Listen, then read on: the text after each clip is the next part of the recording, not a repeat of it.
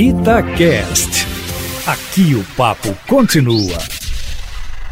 Passados quatro dias da operação policial na comunidade do Jacarezinho, no Rio de Janeiro, vão aparecendo evidências que confirmam a suspeita de que testemunhamos um massacre sem precedentes.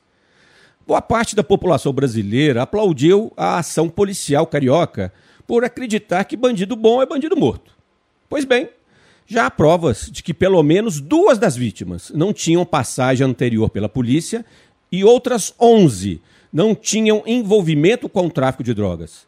Além disso, apenas sete vítimas constavam da lista de procurados pela polícia quando do início da operação.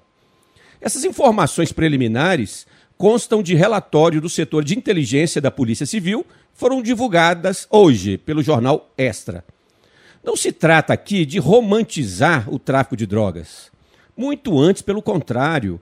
Sempre fui e continuo sendo grande crítico da opressão que os traficantes impõem às comunidades pobres em nossas cidades. Isso não implica, contudo, em concordar com a tática adotada pela polícia carioca para lidar com o problema. O confronto armado direto, marca de tais operações policiais, é adotado há pelo menos 30 anos no Rio de Janeiro. E os resultados são nulos, pífios, altamente ineficientes. Observamos apenas o acúmulo de cadáveres, e muitos deles são policiais, infelizmente. Ninguém ganha essa disputa irracional. A alternativa é ter um plano estratégico de segurança pública de médio e longo prazos para a região metropolitana do Rio de Janeiro, envolvendo ações de repressão qualificada, como também de retomada de territórios. O mero enfrentamento armado cotidiano significa apenas fazer segurança pública com o fígado e não com o cérebro.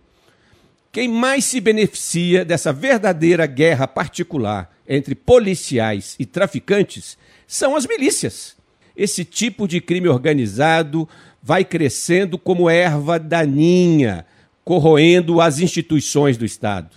Só para lembrar, segundo estudos recentes, as várias milícias já dominam mais da metade do território da região metropolitana do Rio de Janeiro. É preciso dizer mais? Luiz Flávio Sapori para a Rádio Itatiaia.